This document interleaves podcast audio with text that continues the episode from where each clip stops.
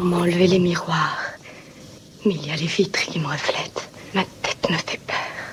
Mon masque me fait plus peur encore.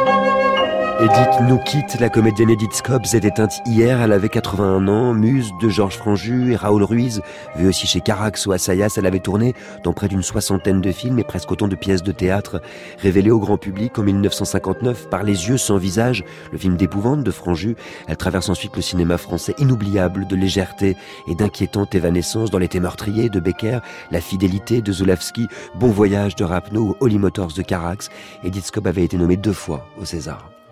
Better castle in the sky.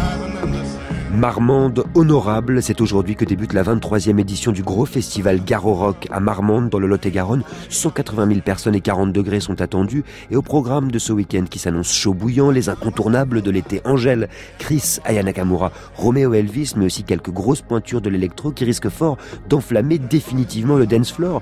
Paul Kalbrenner, DJ Snake ou Vitalik, maintenant tu connais le topo, on lève les bras bien haut et surtout on boit de l'eau. Le tombeau des rois, c'est un joyau archéologique au cœur de Jérusalem.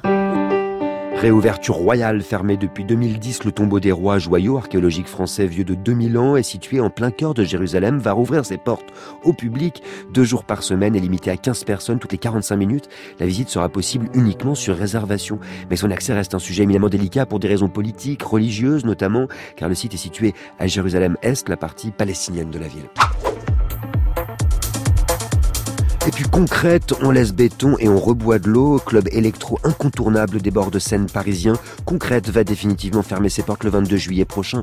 Menacé de fermeture par le propriétaire de la barge pour des raisons de sécurité, le club mettra fin à une aventure qui aura duré 8 ans et qui aura redynamisé furieusement la nuit parisienne en proposant notamment des week-ends entiers de fêtes en continu pour clore en beauté le chapitre concret. Une grande fête d'adieu de près de 48 heures non-stop sera organisée du 19 au 21 juillet.